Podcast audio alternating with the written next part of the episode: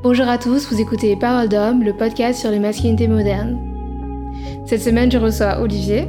Avec lui, on parlera de déconstruction du genre, de conformisme et d'acceptation de soi. Bonne écoute. Bonjour Olivier. Bonjour Kaya. Olivier, est-ce que tu peux te présenter s'il te plaît? Oui, donc je m'appelle Olivier, j'ai 23 ans. Là, je suis dans une phase un peu passive de ma vie parce que j'ai abandonné mes études il n'y a pas très très longtemps, euh, après 4 années d'études en philosophie.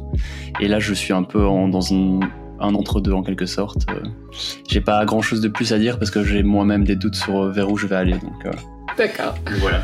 Doutes qu'on pourra peut-être explorer après dans le podcast. Mais on va commencer par la première question qui est quand je te dis masculinité, à quoi tu penses? A priori, c'est beaucoup de, de choses négatives qui viennent en tête en général.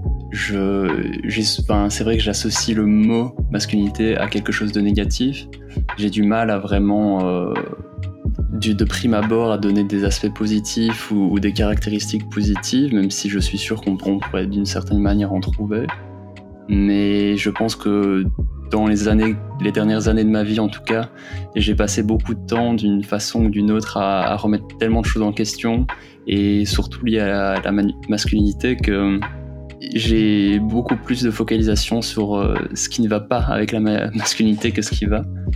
Donc, euh, je ne sais pas si ça répond vraiment à ta question parce que je pense pas à quelque chose de très spécifique, euh, mais c'est plus une sorte de sentiment négatif sur, euh, sur ce que ça renvoie en général.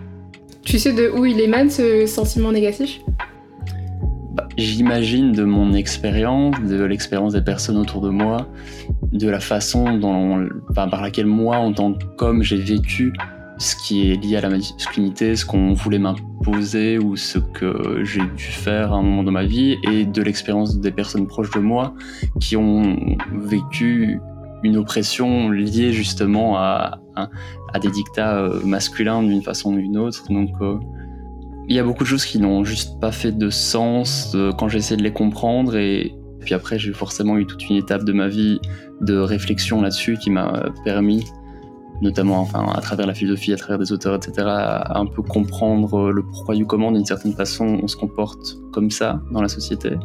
Mais euh, c'est vrai qu'a priori, ça a surtout été un, choc de, de voir euh, comment le rapport de force pouvait s'exercer, surtout entre masculinité et les femmes ou la figure de femme dans la société. Et puis au-delà de ça, même simplement la masculinité telle qu'elle est vue pour tout et n'importe quoi, euh, entre les hommes ou euh, avec toutes les, questions homophobes et autres qui reviennent justement sur euh, lorsque certains actes d'un homme ne sont pas masculins. Et c'est quoi ton parcours de déconstruction en tant que, en tant que jeune homme de 23 ans? C'est difficile à dire quand il a commencé exactement. J'imagine qu'il n'y a pas vraiment. Enfin, il a, il a, commencé au début de ma vie, j'imagine, mais c'est peut-être un peu plus simple de voir à quel moment il s'est un peu accéléré. Je pense que j'ai accumulé beaucoup d'expériences négatives sans en avoir conscience pendant des années et des années. Probablement déjà à l'école primaire, par exemple, mais même dans ma jeune adolescence. J'ai aussi euh, moi-même été, euh, été masculin d'une manière euh, négative à, beaucoup de reprises, surtout dans mon adolescence, dans mes premières relations, sans me, vraiment me rendre compte. J'avais souvent des comportements qui étaient, qui étaient normalisés qui me paraissaient normaux et je, suivais simplement la norme de, de comment un homme doit être, surtout quand on a 14, 15, 16 ans dans, dans, une école, ben, ne pas appliquer ce genre de comportement est justement sujet à se faire voir, se faire critiquer, euh, recevoir des insultes homophobes, ce genre de choses. Euh, j'en ai reçu plusieurs fois. Forcément, j'ai pas tout de suite pris conscience de ça, mais c'est, je pense que le parcours a commencé lorsque j'ai pris conscience d'à quel point ça n'avait aucun sens et lorsque je me suis demandé d'où ça venait exactement. Mais ça, ça arrivait plus tard dans mon adolescence, probablement plus autour de mes 17-18 ans. Et je pense que ça a commencé lorsque j'étais dans une longue relation avec euh, donc euh, mon ex avec qui je suis resté pendant trois ans. Je pense qu'avec elle, j'ai enfin, commencé un travail de déconstruction sur moi-même qui était possible parce que je me suis ouvert sur beaucoup de choses et que j'ai appris à m'ouvrir à l'autre aussi Là où dans mes premières relations un peu amoureuses et, mes amitiés avant, c'était beaucoup plus superficiel et je n'apprenais pas à comprendre les expériences des autres et à comprendre mes propres expériences. Donc lorsque j'ai été face à ça, lorsque j'ai été euh, dans, une relation qui a duré longtemps, on va dire, et qui m'a permis de tout le temps remettre en, question tout ce qui s'est passé, d'être face à des problèmes qui me touchaient beaucoup plus et même si cette relation, au final, à un moment, c'est fini, lorsque lorsqu'elle a été terminée, ma façon de voir les choses et de voir le monde et de m'orienter dans mes relations, dans mes amitiés, etc., a été bouleversée à un point que je je n'agissais plus que dans le but de ne pas reproduire tout ce que j'avais pu faire, commettre et ce que je pouvais avoir identifié comme une forme de masculinité toxique, on va dire. Et ça m'a poussé à, rencontrer des, personnes qui étaient beaucoup plus dans la même mentalité que moi, des personnes qui sont aujourd'hui encore mes amis, qui ont d'autant plus qui m'ont d'autant plus aidé à comprendre certaines choses, puisque de là, on a eu beaucoup de discussions, de, entre guillemets débats, même si je suis pas forcément fan du mot. D'avoir des débats, c'est pas un truc, c'est pas ma passion, mais, mais beaucoup de discussions en tout cas euh, liées à ça ça m'a éclairé. J'ai aussi un peu pu me servir de mes études à l'université, même si le côté académique n'est pas, n'est pas top et qu'il y a même souvent beaucoup de sexisme euh, à l'université. Mais malgré ça, certains auteurs euh, et certaines lectures ont, tout de même été utiles dans ma compréhension des choses, on va dire. Mais là, on, a, on est plus arrivé dans la phase de ma vie où, au-delà d'être juste choqué par ce qui pouvait se passer, j'essayais vraiment de comprendre pourquoi ça se passait comme ça et de, me demander si quelque chose était possible à faire. Alors, j'avais déjà commencé un gros travail sur moi sans vraiment m'en rendre compte et c'est plus en regardant comment je suis aujourd'hui et comment j'ai pu agir dans le passé que je vois la différence. C'est vrai qu'il y a une partie de moi qui me dit que j'aimerais bien avoir une théorie beaucoup plus construite pour pouvoir en faire part aux gens autour de moi et répandre un peu tout ce que j'ai eu dans des années d'expérience, mais c'est malheureusement pas possible parce que je peux pas arriver à une discussion à la table et essayer de, de résumer en, en, un petit monologue mon expérience de vie qui m'a amené à penser comme je pense aujourd'hui. Et d'une certaine façon, je suis un peu fatigué par tout ça aussi et j'ai tendance à, à ne pas me battre. Euh, enfin, j'ai ben, ma meilleure amie par exemple qui qui a tendance à être beaucoup plus engagé sur certains sujets. Il y a ça, moi j'ai tendance à plus rester un peu enfermé. Je, je, vais très fortement d'accord, mais je suis quand même quelqu'un d'un peu trop passif, ce qui me dérange encore aujourd'hui. Mais le fait de toujours devoir se battre pour cette cause-là, être face à des personnes qui sont incapables de comprendre, c'est quelque chose qui est très souvent euh, difficile et j'ai, bah, je fais ça pas que avec ça, mais avec beaucoup de choses dans la vie, ma façon d'aborder les choses, mais de simplement euh, ne pas m'engager justement dans ce qu'on disait tout à l'heure dans, dans, le débat parce que j'ai pas toujours la force de, de débattre, j'ai même rarement la force de débattre. ouais, je pense que c'est quelque chose qu'on partage. Euh, que beaucoup de personnes partagent, j'imagine. Mais tu penses pas que ça, ça fait pas vraiment avancer? Si, si, tout à fait. Mais c'est justement pour ça que ça me dérange. Enfin, c'est vraiment quelque chose que j'aimerais pouvoir modifier, mais c'est pas si facile que, que ce que je voudrais de pouvoir simplement, euh, simplement me battre en permanence dans la vie à chaque fois que je vois quelque chose qui ne va pas. Alors je dis pas que je, fais rien du tout non plus, il est évident que face à certaines choses je vais agir, mais ben, c'est vrai que dans les repas de famille ou autres, quand je me rends bien compte que les gens autour de la table apparemment ont tous la même façon de penser, j'ai pas la force en fait, mais c'est difficile. Euh, de, se lancer, de donner son avis en sachant que tout le monde va nous regarder de travers et va nous prendre pour un écervelé. Euh, c'est un peu l'idée que, je m'en fais et, effectivement ça dessert la cause si tout le monde, si tout le monde savait euh, mettre le point sur la table à chaque fois que quelqu'un dit de la merde comme ça et pouvoir, euh, pouvoir se battre. Et puis d'une certaine façon j'ai aussi l'impression que je serais un peu imposteur parce que même si j'ai l'impression de, de savoir un petit peu vers où je veux aller, la façon dont je vois les choses et ce contre quoi je veux me battre, je n'ai pas l'impression d'avoir la capacité, le savoir, on va dire, pour pouvoir en, établir sur le moment une théorie suffisante pour que l'autre puisse en retirer quelque chose en rentrant chez lui. Et j'ai l'impression que ça s'arrêterait en fait à euh, tu dis de la merde, je suis pas d'accord avec toi. Et puis point. Mais je n'aurais pas, pas vraiment d'argument en fait. Et c'est un peu ce qui me fait souvent peur. Quoi. Si on n'est pas tous militants, donc on n'a pas forcément tous le vocabulaire pour, ni la force mentale pour euh, tenir tête aux gens. Et, euh, c'est vrai qu'il y a des fois, euh, il y a des gens qui veulent pas, comment dire, enfin ça sert à rien de, débattre avec eux, ils veulent juste pas être convaincus en fait. Des fois ça sert à rien, des fois, des fois ça sert, enfin ça dépend. Oui, il y a une partie aussi, vous savoir juger, est-ce que ce sera utile ou pas, c'est sûr. Mais je pense qu'il y a toujours des, fois où ça pourrait être utile, mais j'ai tout de même pas la force. Et c'est ces moments-là qui sont les plus problématiques. Que euh, t'as que 23 ans, t'as encore du chemin à faire. Oui, j'espère. gardons espoir, Olivier, gardons espoir. gardons espoir. En revenant à ta période euh, au lycée, t'as reçu beaucoup de critiques quand t'étais euh, quand étais adolescent, du coup. Et est-ce que tu les as juste intériorisés parce que tu aurais pu juste les intérioriser et euh, juste haïr euh, ce que t'étais, tu vois ce que je veux dire? Genre euh, plus aller vers le conformisme et te dire que t'étais pas la bonne représentation masculine et essayer de te fondre dedans. Mais du coup, tu l'as pas fait. Alors si. Il y a eu plusieurs étapes. Je pense que d'abord, vraiment cette partie-là où je me suis senti euh, fort critiqué, euh, bah, au-delà de senti euh, où j'ai vraiment été face à des, critiques verbales, des insultes, etc. C'était vraiment le tout début de mes secondaires, donc ce qui s'apparente au collège en France. Donc j'avais 11, 12, 13 ans. Et pendant ces années-là, je suis arrivé donc en plus en arrivant au collège, j'avais très très peu de connaissances, enfin aucune. Donc j'ai un petit, je suis débarqué dans un monde où j'étais pas du tout, euh, pas du tout à l'aise. Et j'ai tout de suite été face à ça. Donc c'est là que j'ai eu ma première.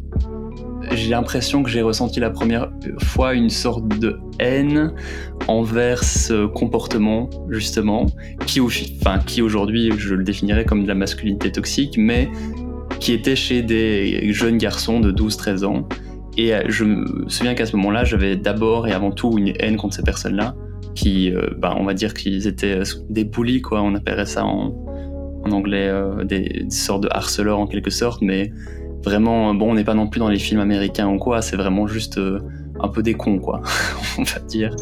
Suite à quoi je me suis beaucoup renfermé sur moi-même, à part l'une ou l'autre connaissance, j'ai eu beaucoup de mal, mais plus le temps passait, en s'approchant, on va dire, de mes 14-15 ans, j'ai justement eu cette logique d'aller vers la, conformité. J'ai vraiment voulu m'effacer totalement. Donc d'abord, je me suis très fortement renfermé, puis j'ai voulu m'effacer parce que je n'allais pas me battre contre ces personnes-là. Je voulais juste plus qu'elles ne prêtent attention à moi. Et j'ai remarqué que en devenant le plus normal entre guillemets possible, en, ne me faisant pas remarquer, en, souriant euh, quand il faut sourire, etc., en, m'habillant le plus normalement possible avec vraiment juste le jean, le t-shirt et, le pull à capuche. Euh, c'était vraiment comme ça que je passais inaperçu et là je suis vraiment rentré dans une phase de conformité la plus totale.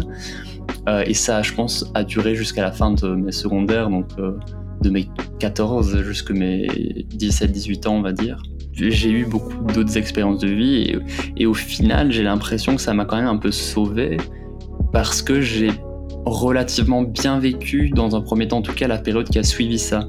Que j'ai j'ai arrêté d'être une cible ou autre lorsque je suis devenu vraiment quelqu'un de très lambda dans la cour que j'ai commencé à avoir des, des potes et que j'ai commencé à faire des soirées euh, à 15 ans etc j'ai eu mes premières relations amoureuses. J'ai retiré de ce conformisme quelque chose de positif, qui était de ne plus être enfermé sur moi-même. Et, je dirais que c'est vraiment le milieu scolaire qui a créé ça.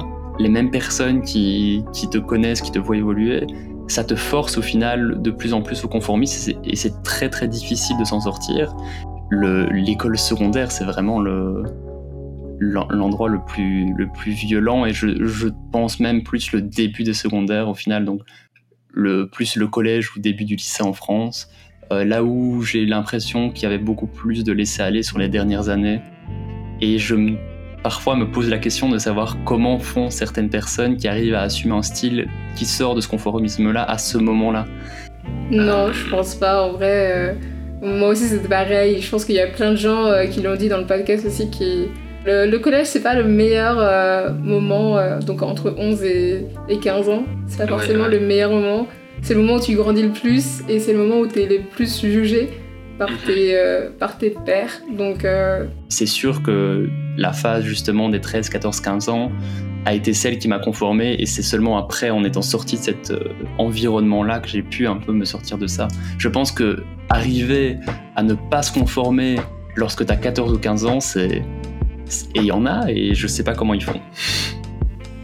Bah, je pense qu'il y a beaucoup de gens. Euh, tu sais, ils peuvent pas euh, être autre chose que eux-mêmes. Je sais que ça fait un peu abstrait ce que je viens de dire, mais il y a des gens, tu peux pas. Enfin, même si euh, ils vont se faire critiquer, je pense que c'est comme les personnes qui sont homosexuelles et qui l'ont assumé dès le collège.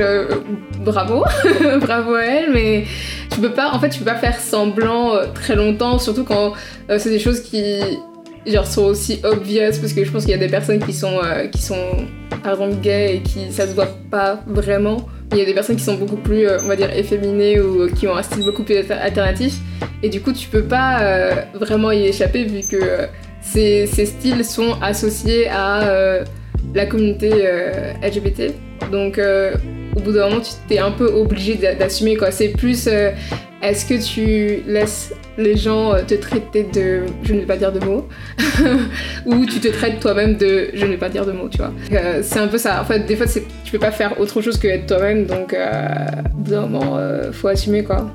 Probablement, et j'imagine aussi que au-delà de ça, il y a l'expérience d'un d'un enfant, d'un adolescent qui peut beaucoup jouer, donc si tu as eu une expérience qui fait que tu te sens totalement, enfin beaucoup plus légitime et que tu as une sorte d'obligation personnelle de d'être plus toi-même, on va dire, la pression qui les pousse à se comporter comme ça est beaucoup plus importante que la pression du, milieu. Je pense que les, gamins euh, émo, gothiques et tout ça d'avant ont, euh, beaucoup euh, aidé à à ce que ce soit plus populaire maintenant, les styles un peu plus alternatifs et que c'est un peu moins jugé. J'imagine que euh, là c'est un peu moins bizarre d'être euh, un e-boy ou une e-girl, comme ça. Au collège, même si je pense qu'il doit prendre des critiques, mais ça doit être un peu moins euh, bizarre vu qu'on en voit beaucoup sur internet et tout. Et qu'il y a beaucoup de gens qui sont populaires parce qu'à cause de ça, à cause de leur style et pas, je vais pas dire étrange, mais euh, alternatif, on va dire. Faut remercier les personnes d'avant, d'il y a 10 ans, qui ont, euh, qui ont supporté euh, à l'école. Mais oui, mais c'est d'un côté assez fascinant à quel point justement le fait d'adopter un style différent, ça peut d'un côté, surtout dans des milieux de type scolaire, être vu comme quelque chose qui va être rabaissé, qui va être euh, critiquer en permanence. Et d'un autre côté, lorsque tu sors de ces milieux-là et que tu arrives dans des milieux comme artistiques ou autres, c'est justement ça qui va mettre beaucoup de valeur sur une personne. Si on pense à des, chanteurs, des chanteuses euh, ou, autres, lorsqu'on a des personnes qui, qui, ont un style beaucoup plus assumé, en, pas du tout conformiste ou autre, on, va justement idolâtrer d'une certaine façon euh, à quel point cette personne se laisse aller, arrive à être elle-même. Et c'est assez particulier de voir euh, les deux oppositions totales qu'on a entre un milieu scolaire ou, un autre milieu. Après, je pense que euh, le, milieu euh, artistique, en tant qu'adulte, ce genre de choses peuvent être refaites, par exemple, dans le milieu du travail, tu vois. Alors que ça n'a pas lieu d'être, parce que de toute façon, vous êtes tous des adultes et vous êtes là, enfin, vous êtes payés pour être là, tu vois ce que je veux dire? Genre, il n'y a pas vraiment de pression qui doit être mise. Mais il y a des pressions, tu vois, et je pense que il y a, des pressions un peu partout, tu vois ce que je veux dire. Mais t'as pas du tout la mentalité, la capacité de remettre ça en question quand t'as 12, 13, 14 ans. Là où j'ai l'impression, par exemple, qu'aujourd'hui, je vais chercher justement un endroit, un travail ou, quelque chose que je veux faire, dans lequel je, je sais que je pourrais plus ou moins m'assumer tel que je suis aujourd'hui. Et si jamais je sais que je vais être critiqué ou si jamais à un moment dans mon travail je vais être critiqué d'une certaine façon par rapport à ce que je suis, à la façon de m'habiller. Bon, euh, je, je vais pas venir à poil évidemment, mais simplement euh, de, la façon dont je me tiens, la façon dont je m'habille, la façon, etc., etc. Je sais que la, critique ne primera plus sur ce que je suis et soit je vais être beaucoup plus capable d'assumer, soit carrément de, de si vraiment c'est intenable, ben je préférerais partir de là, à mon avis, plutôt que de, de me conformer pour pouvoir rester là. Là où quand tu es au collège, t'as pas le contrôle de ta vie. Tu peux pas partir, tu peux, tu peux rien faire. Tout ce que tu peux faire, c'est te battre contre ou, ou, assumer euh, et, accepter, prendre les critiques, enfin subir plutôt.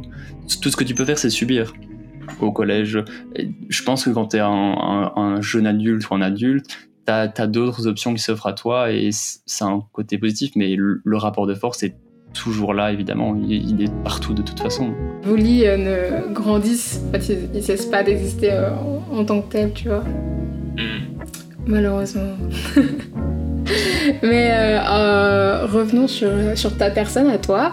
durant ton enfance, ton adolescence, est-ce qu'il y avait une figure masculine que tu admirais Non. La réponse est vraiment non par rapport à ce qui est quelqu'un que j'admirais. Maintenant, si tu demandes de baisser d'un cran et des, personnages, que ce soit de fiction ou pas, que je pouvais apprécier, aimer ou avoir petit il y en a sûrement, mais ça me demande de réfléchir parce que c'est pas des personnes que j'admirais qui comptent encore aujourd'hui. C'est pas quelque chose qui m'a marqué au point que je m'en souvienne aujourd'hui. Et si je vais vers ma famille, par exemple, je ne pense pas vraiment avoir euh, jusque là où je m'en souviens, parce que quand j'étais tout petit, euh, je ne sais pas exactement, mais en tout cas, je pense pas vraiment avoir eu une admiration pour mon père, par exemple, ni pour euh, mon, frère, même si je pense que quand j'étais tout petit, mais je veux dire maximum jusqu'à mes 6-7 ans, j'ai j'ai quand même vu mon, grand frère comme un petit peu la figure que je suivais, mais c'était un peu la, norme et ça s'est justement retourné par la suite puisque on, on s'est beaucoup disputé et, j'ai fini par détester la façon dont il était par la suite, mais, mais, mais dans mon adolescence ou, même euh, la fin de mon enfance, euh, je pense pas avoir de figure masculine. Euh. Mm-hmm. Et tu peux nous parler de ton frère, de quoi? C'était quoi ton rapport avec ton frère? Alors c'est un compliqué, donc mon, grand frère a deux ans et demi de plus que moi. Je pense que d'abord c'était assez classique, donc euh, on était deux jeunes euh, enfants. J'étais le petit frère, je, le copiais, je le suivais partout, enfin tout, mais c'était la seule figure que, que je voyais. Il avait juste, juste un peu plus âgé que moi, donc euh, par la suite, lorsqu'on arrive en primaire déjà, j'ai commencé à me sentir surtout oppressé par cette relation, je pense. En primaire, j'avais toujours une forme de... Je le regardais un petit peu comme euh, quelqu'un qui a justement deux ans d'avance sur moi et, quelqu'un vers qui je me dirige, quoi qu'il advienne. Mais il y avait une partie aussi de notre relation qui faisait que je me sentais mal parce qu'il avait justement conscience de ce rapport de force et parfois il pouvait être très oppressant, dominant vis-à-vis de moi, mais de manière même peut-être humoristique, mais moi je le vivais à ce moment-là souvent comme quelque chose de dérangeant, euh, même lorsque bah, c'est typiquement voilà des souvenirs un peu marquants qui, qui, sont ridicules pour beaucoup, mais qui pour moi vont un peu me parler, mais des souvenirs de quand j'invitais des amis à moi euh, de me sentir très mal, que mon frère prenne toute la place et que ce soit au final, on a l'impression que c'est mon frère qui a invité mes amis et que je suis mis de côté. Et euh, c'est beaucoup ça que j'ai ressenti lorsque j'étais en, fin de primaire. Et puis quand on arrive en secondaire, alors là, ça s'est totalement retourné. Euh, puis surtout, on arrivait à un âge où physiquement, on avait la même taille, on, enfin, etc. Euh, en termes de force physique, il ne pouvait plus euh, me dominer d'une certaine façon. Ça paraît bête, mais ça joue. Et là, on a un peu fait nos vies chacun de notre côté. On, vivait en dehors de, de la maison parentale à ce moment-là, donc après les 12-13 ans, on commence à aller euh, vivre notre vie, on a notre abonnement de bus, euh, on, voyage, on va en ville, etc. Il y avait plus ce côté où tout ce qui se passait dans nos relations, c'était soit chez nous, soit en allant chez des amis. Ça, ça a joué sur une forme d'émancipation vis-à-vis de lui. Je voulais plus du tout lui ressembler j'agissais parfois de manière contraire à lui parce que je savais que s'il lui avait fait ça, je voulais faire le contraire. Et puis, euh, et puis après, la relation un peu c'est un peu estompé parce qu'il y a eu des, disputes et autres. Et quand il, a quand il avait 18 ans et quelques, il est parti de, de, la maison de ma mère chez qui on vit. Il allait vivre chez mon père, mais je le vois très très peu. Et donc depuis euh, maintenant, ça fait, ça fait 7 ou 8 ans, euh, on vit plus ensemble. Quoi. Et maintenant, il a fini ses études, il, travaille et il a, il a un chez lui. Donc, euh. Et c'était quoi ton rapport avec ton père? Mon rapport avec mon père Ma, mère a arrêté de travailler lorsque mon frère est né et elle a recommencé à travailler plus, plus tard lorsque j'avais 4 ans, je pense. Ce qui fait que pendant, pendant toute une partie de notre enfance, c'était elle qui, qui, nous éduquait. Mon père travaillait, euh, travaillait, il faisait beaucoup d'heures supplémentaires et on le voyait pas super souvent. Enfin, il rentrait tard, ça arrivait très souvent qu'il rentre après qu'on soit allé au lit, par exemple. Euh, on le voyait de temps en temps les week-ends et autres. Mais c'est vrai qu'au-delà de ça, je pense pas qu'on s'en rendait vraiment compte en tant qu'enfant. Je pense que ma mère, à mon avis, avait, prenait vraiment la charge euh, parentale. Euh, elle subissait un peu cette charge à cause du fait que mon père euh, n'était pas là. Mais moi, en tant qu'enfant, j'ai pas vraiment vécu ça comme son absence ou autre, parce que justement, je me souviens apprécier passer des moments avec lui sur des traîneaux, dans la neige, ou on habitait à la campagne à ce moment-là comme ça. Et puis lorsqu'il y a eu justement le divorce, euh, on vivait alors dans un premier temps une semaine, une semaine, ce qui est devenu avec le temps le fait d'aller juste un week-end chez lui sur deux et on vivait de manière permanente chez ma mère, surtout quand on arrive en secondaire parce que c'était beaucoup plus simple, qu'on prenait le bus, qu'on avait le bus à côté, que mon père euh, dans un premier temps il travaillait et puis il avait vu qu'il était, toujours en retard pour venir nous rechercher à l'école en primaire en plus. Donc on a fini par aller plus vivre chez ma mère que chez mon père. Bah, mon rapport avec lui, je dirais qu'il s'est fortement dégradé avec le temps. Il y a d'abord eu une grosse perte d'intérêt. Je n'avais pas spécialement de plaisir à aller le voir ou autre. Et aujourd'hui, je le vois, je le vois plus, plus trop. Vraiment euh, très rarement. Il y a beaucoup de choses euh, desquelles j'ai que j'ai apprises par la suite, que j'ai appris sur ce qui s'était passé au moment justement du, divorce et sur la relation qu'il y avait entre ma mère et mon père. Euh, puis la façon mon père se comporte aujourd'hui, euh, c'est quelqu'un de très solitaire, etc. Mais c'est aussi, euh, il, a tout un aspect, on va dire, un peu raciste, sexiste, etc. très plaisant à discuter avec lui. Et du coup, forcément, ça me donne pas très souvent envie d'aller passer du temps avec. Plus l'impression quand je le fais, c'est par devoir d'être son fils que parce que j'ai envie d'aller le voir, quoi ce qui fait qu'aujourd'hui, la, relation, elle se rapproche de l'inexistence. Beaucoup de personnes qui ont un rapport aussi euh, inexistant avec leur père, bizarrement, malheureusement d'ailleurs aussi. T'as d'autres membres de ta famille euh, qui sont des membres masculins. Une vision positive de la masculinité ou? Alors j'ai envie de dire non de nouveau, mais il y a peut-être tout de même bien mon parrain. Quand j'étais plus jeune, ça, de nouveau aujourd'hui, on a énormément perdu contact, mais c'est vrai quand j'étais fort jeune, 10, euh, 12 ans, je, l'aimais, enfin j'avais vraiment un sentiment d'affection vis-à-vis de lui et je l'aimais bien, mais je sais pas si c'est parce qu'il m'offrait des beaux cadeaux ou si, c'était vraiment en tant que j'admirais sa personne euh, euh, ou, ou, qui m'a donné une vision positive de la masculinité. Donc j'ai tendance à dire que non, personne ne m'a renvoyé cette vision positive, en tout cas dans les hommes de ma famille. D'accord. Trop dommage. Et dans la société, il y a eu il y a une rencontre qui t'a inspiré? Des rencontres qui m'ont inspiré masculine, euh, il y en a eu, mais pas positivement. Euh, je dirais que j'ai eu un ami quand j'étais en secondaire autour de, mes 16 ans. J'étais très inspiré par lui déjà, ça passe par l'humour ou partout, on est tout de suite devenu très très proches. Et sa façon, enfin, il avait une façon très intellectuelle de voir les choses, ou du moins dans le paraître. Il y avait beaucoup de réflexion chez lui, et c'était vraiment un aspect qui moi m'attirait parce que je voyais ça comme quelque chose de très différent de ce que j'avais l'habitude. Il y avait vraiment beaucoup de réflexion chez lui et il m'a amené beaucoup de réflexions, notamment mes premières réflexions entre guillemets philosophiques et mes premiers désirs euh, d'aller vers la philosophie et il est probablement une des causes, en tout cas, qui m'ont poussé à faire des études en philosophie, donc c'est tout de même pas rien. Mais le, problème, c'est que en grandissant et en me faisant mon propre esprit critique, on va dire, j'ai fini par ne plus du tout l'apprécier et même par être en désaccord avec tout ce qu'il dit et tout ce qu'il pense aujourd'hui. Et au final, euh, je me rends compte de j'étais inspiré énormément par sa façon de réfléchir, mais aujourd'hui, je, me rends compte à quel point c'était une personne qui était très très fermée, qui avait vraiment, euh, qui allait toujours avoir une solution, un argumentaire qui disait qu'il allait toujours paraître intelligent et s'en sortir, mais c'était beaucoup, c'était presque que du sophisme au final tout le temps.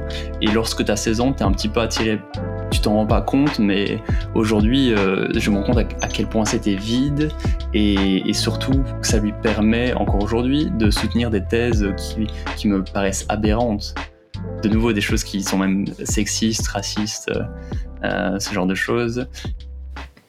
Et, pour euh, ta, ta, déconstruction, on va dire, euh, comment tu as été accompagné dans ton groupe d'amis? Bah j'ai changé d'amis. non mais ça s'est pas vraiment fait comme ça. Bah, même si c'était un beau résumé que je viens de donner, mais, mais la, vérité est là, mais c'était un peu plus complexe et un peu plus long.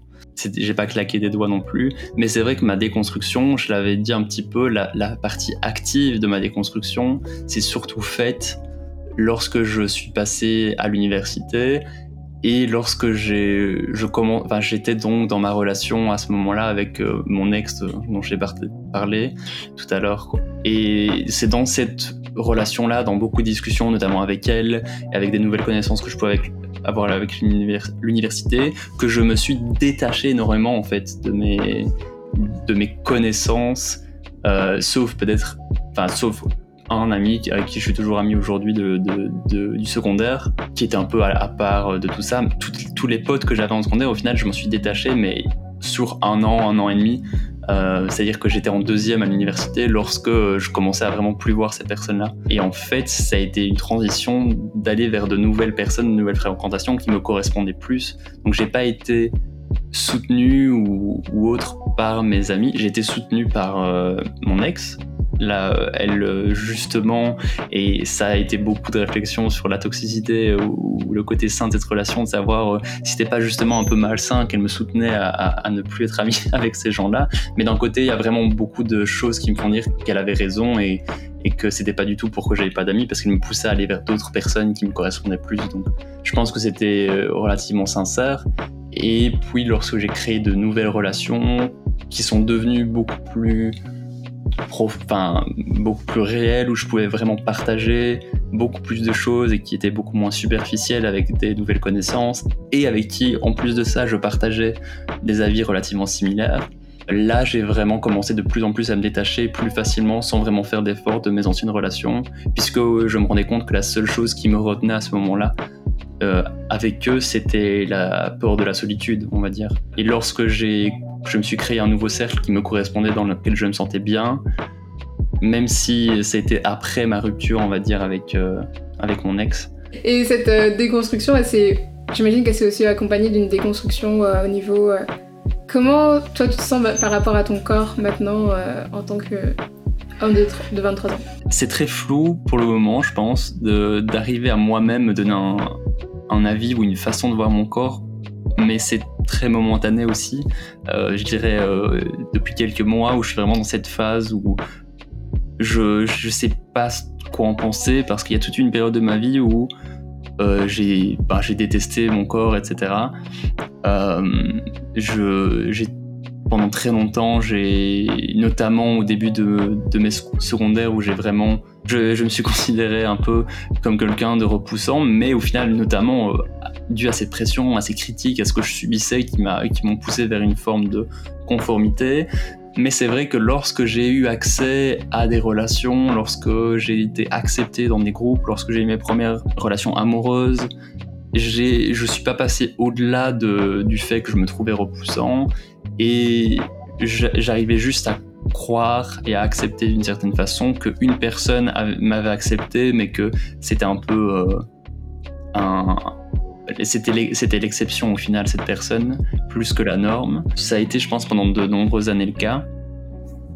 Maintenant, aujourd'hui, je suis un peu dans le flou, comme je disais, parce que il y a des jours, il y a des fois où j'ai l'impression que je commence à arriver doucement à m'accepter un petit peu, à, à voir ce que d'autres personnes peuvent voir en moi que j'arrive pas à voir du tout.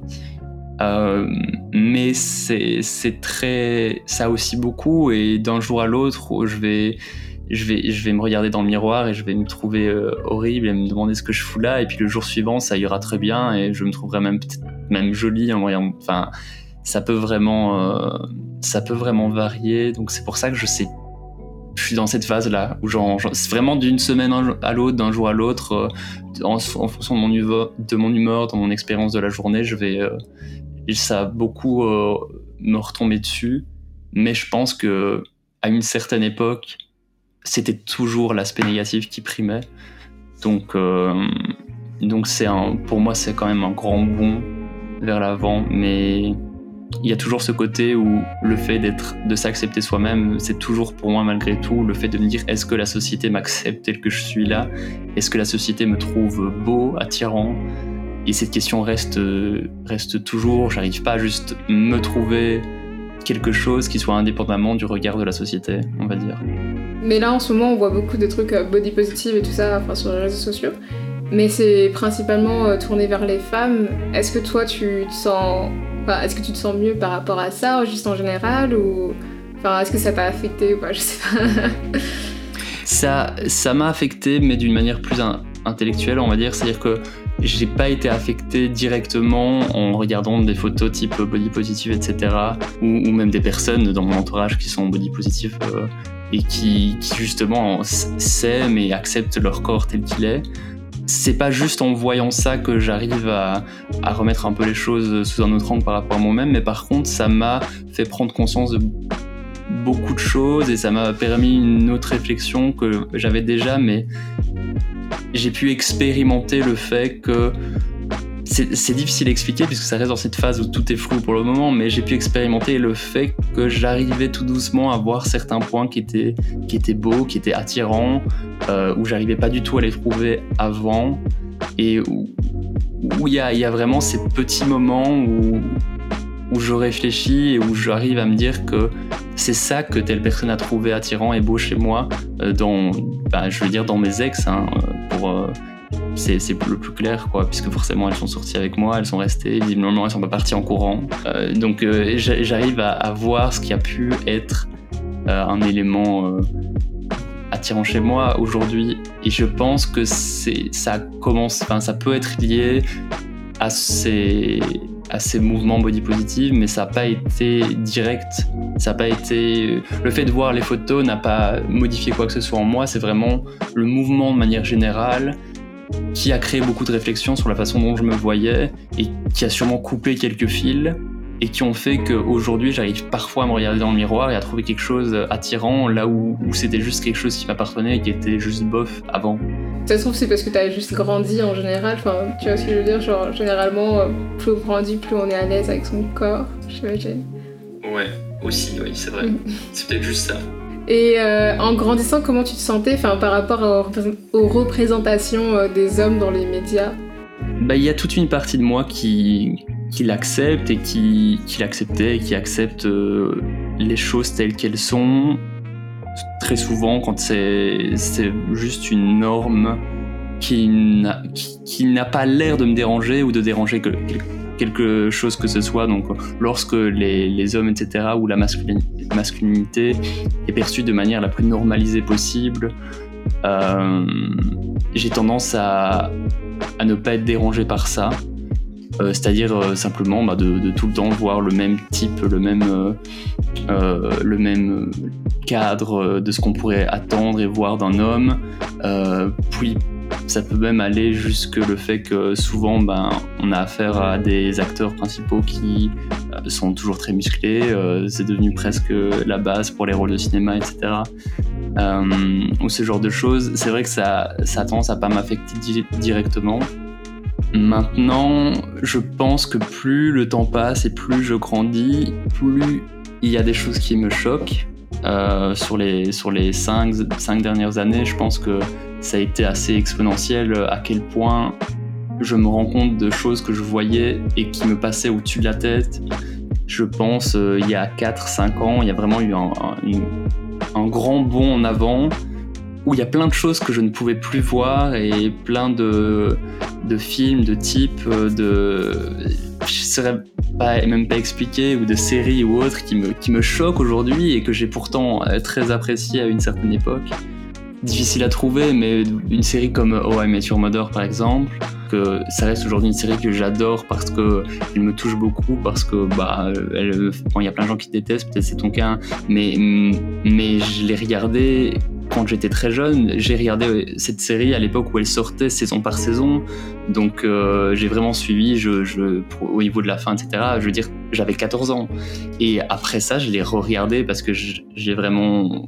J'arrivais beaucoup à m'identifier aux personnages, aux émotions. Euh, je trouve qu'il y a beaucoup de choses qui sont très bien jouées dans cette série. Au final, encore aujourd'hui, quand je la regarde, il y a beaucoup de choses que j'apprécie dans la façon dont les émotions sont mises en avant mais cette série est profondément sexiste et arriérée sur beaucoup beaucoup de points. Il y a beaucoup de choses qui sont euh, qui sont juste choquantes sur euh, sur de la façon dont ça a été réalisé. Et je, je, pense pas que je pourrais regarder plus de trois épisodes si je la commençais aujourd'hui. C'est juste parce que j'ai justement cet aspect euh, nostalgique et, de, et je retrouve ce plaisir, mais je saurais, je, je comprends aujourd'hui quelqu'un qui me dit j'ai essayé à mettre Mother et j'ai pas accroché. Je vois euh, de quoi tu parles. J'avoue, j'ai jamais regardé la série en entier. J'ai dû regarder genre quelques épisodes euh, comme ça, comme ça passait à la télé. Mais, euh, mais après, j'étais totalement au courant à l'époque, même quand j'avais 14-15 ans, j'étais totalement au courant que c'était genre limite, genre niveau sexiste et tout ça. Moi, pas du tout. Ah ouais bah, lorsque j'avais 13-14 ans, j'étais j'étais absolument pas conscient de de ça. Et même de je veux dire on pouvait me parler du sexisme. Moi un jeune gamin de 13 14 ans je j'avais aucune conscience de ça quoi. Je pense qu'à 13 14 ans dans le milieu dans lequel j'étais dans lequel dans l'école dans laquelle j'étais le sexisme c'était quand même quelque chose qui euh, tendait à disparaître quoi tu vois genre vraiment l'image d'un garçon de 13-14 ans euh, qui, qui a jamais été confronté à ce genre de problème, c'est ça. Effectivement que peut-être j'ai pas vraiment de sort euh, ou, d'autres personnes euh, comme ça dans ma famille.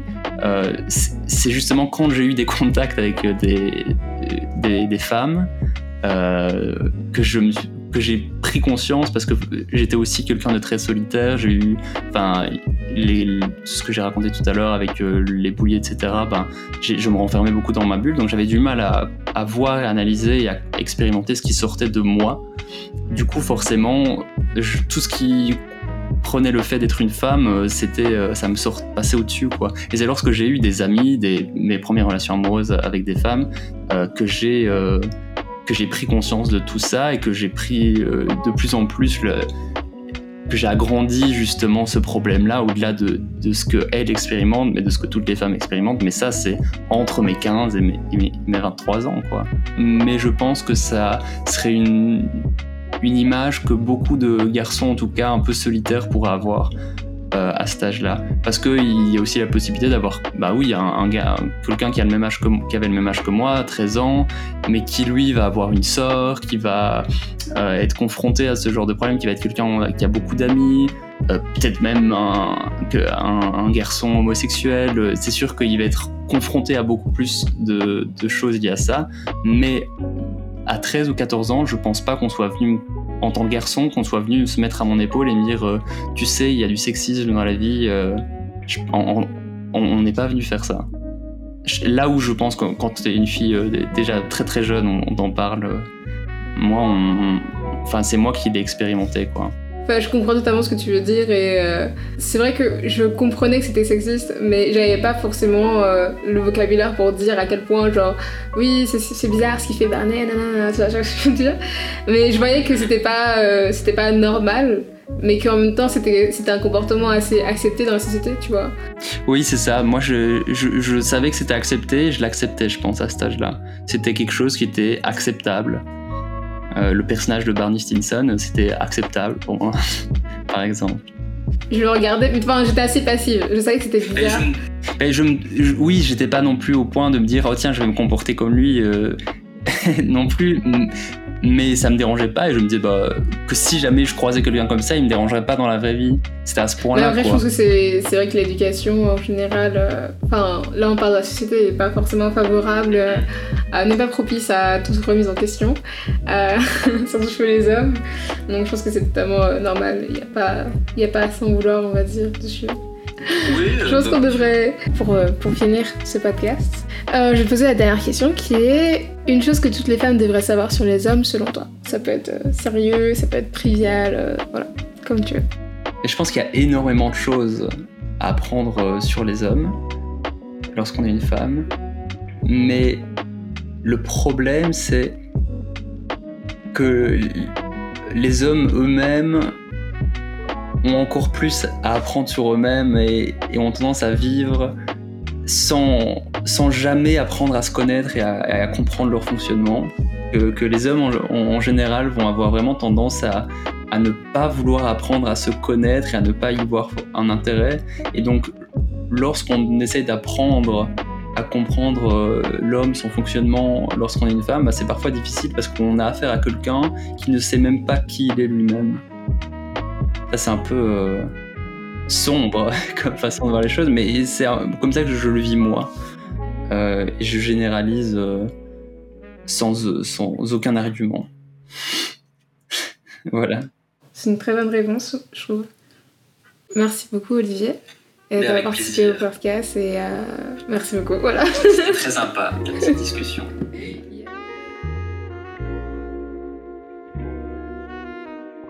Merci d'avoir écouté ce podcast jusqu'à la fin. Si vous avez aimé ce genre de contenu, n'hésitez pas à laisser 5 étoiles et un commentaire sur Apple Podcasts. Cela nous aiderait énormément. Pour suivre toute l'actualité de genre, suivez-nous sur Instagram à genre-les podcasts et sur Twitter à genre les podcasts. À la semaine prochaine!